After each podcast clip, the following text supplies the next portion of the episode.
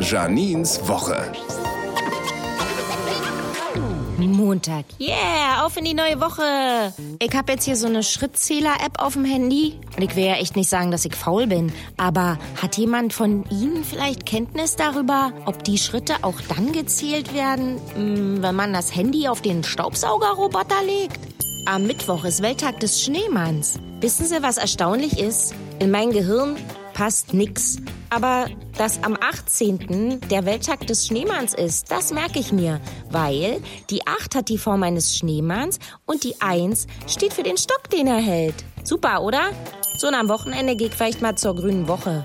Da kann man abgefahrene Dinge probieren. Was weiß ich, sowas wie Mehlwürmer, Smoothie, frittierte Eichhörnchenhoden, Salat aus halb ausgebrüteten Eiern. Oh nee, nein danke. Wenn ich unbekannte Menschen sehen will, die für Geld absurde Sachen essen, gucke ich einfach Dschungelcamp.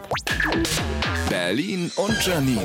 Auch als Podcast auf rbb888.de.